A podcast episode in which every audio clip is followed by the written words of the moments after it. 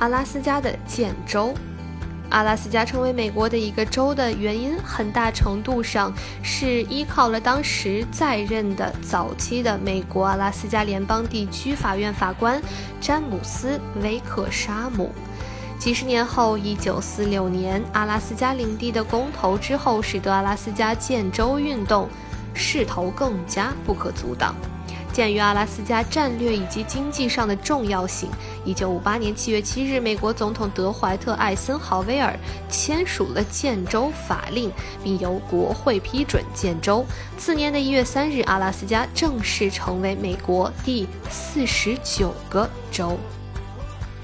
在一九六零年，美国人口普查局调查到，阿拉斯加人口中百分之七十七点二是白人，百分之三是黑人和百分之十八点八的印第安人和阿拉斯加原住民。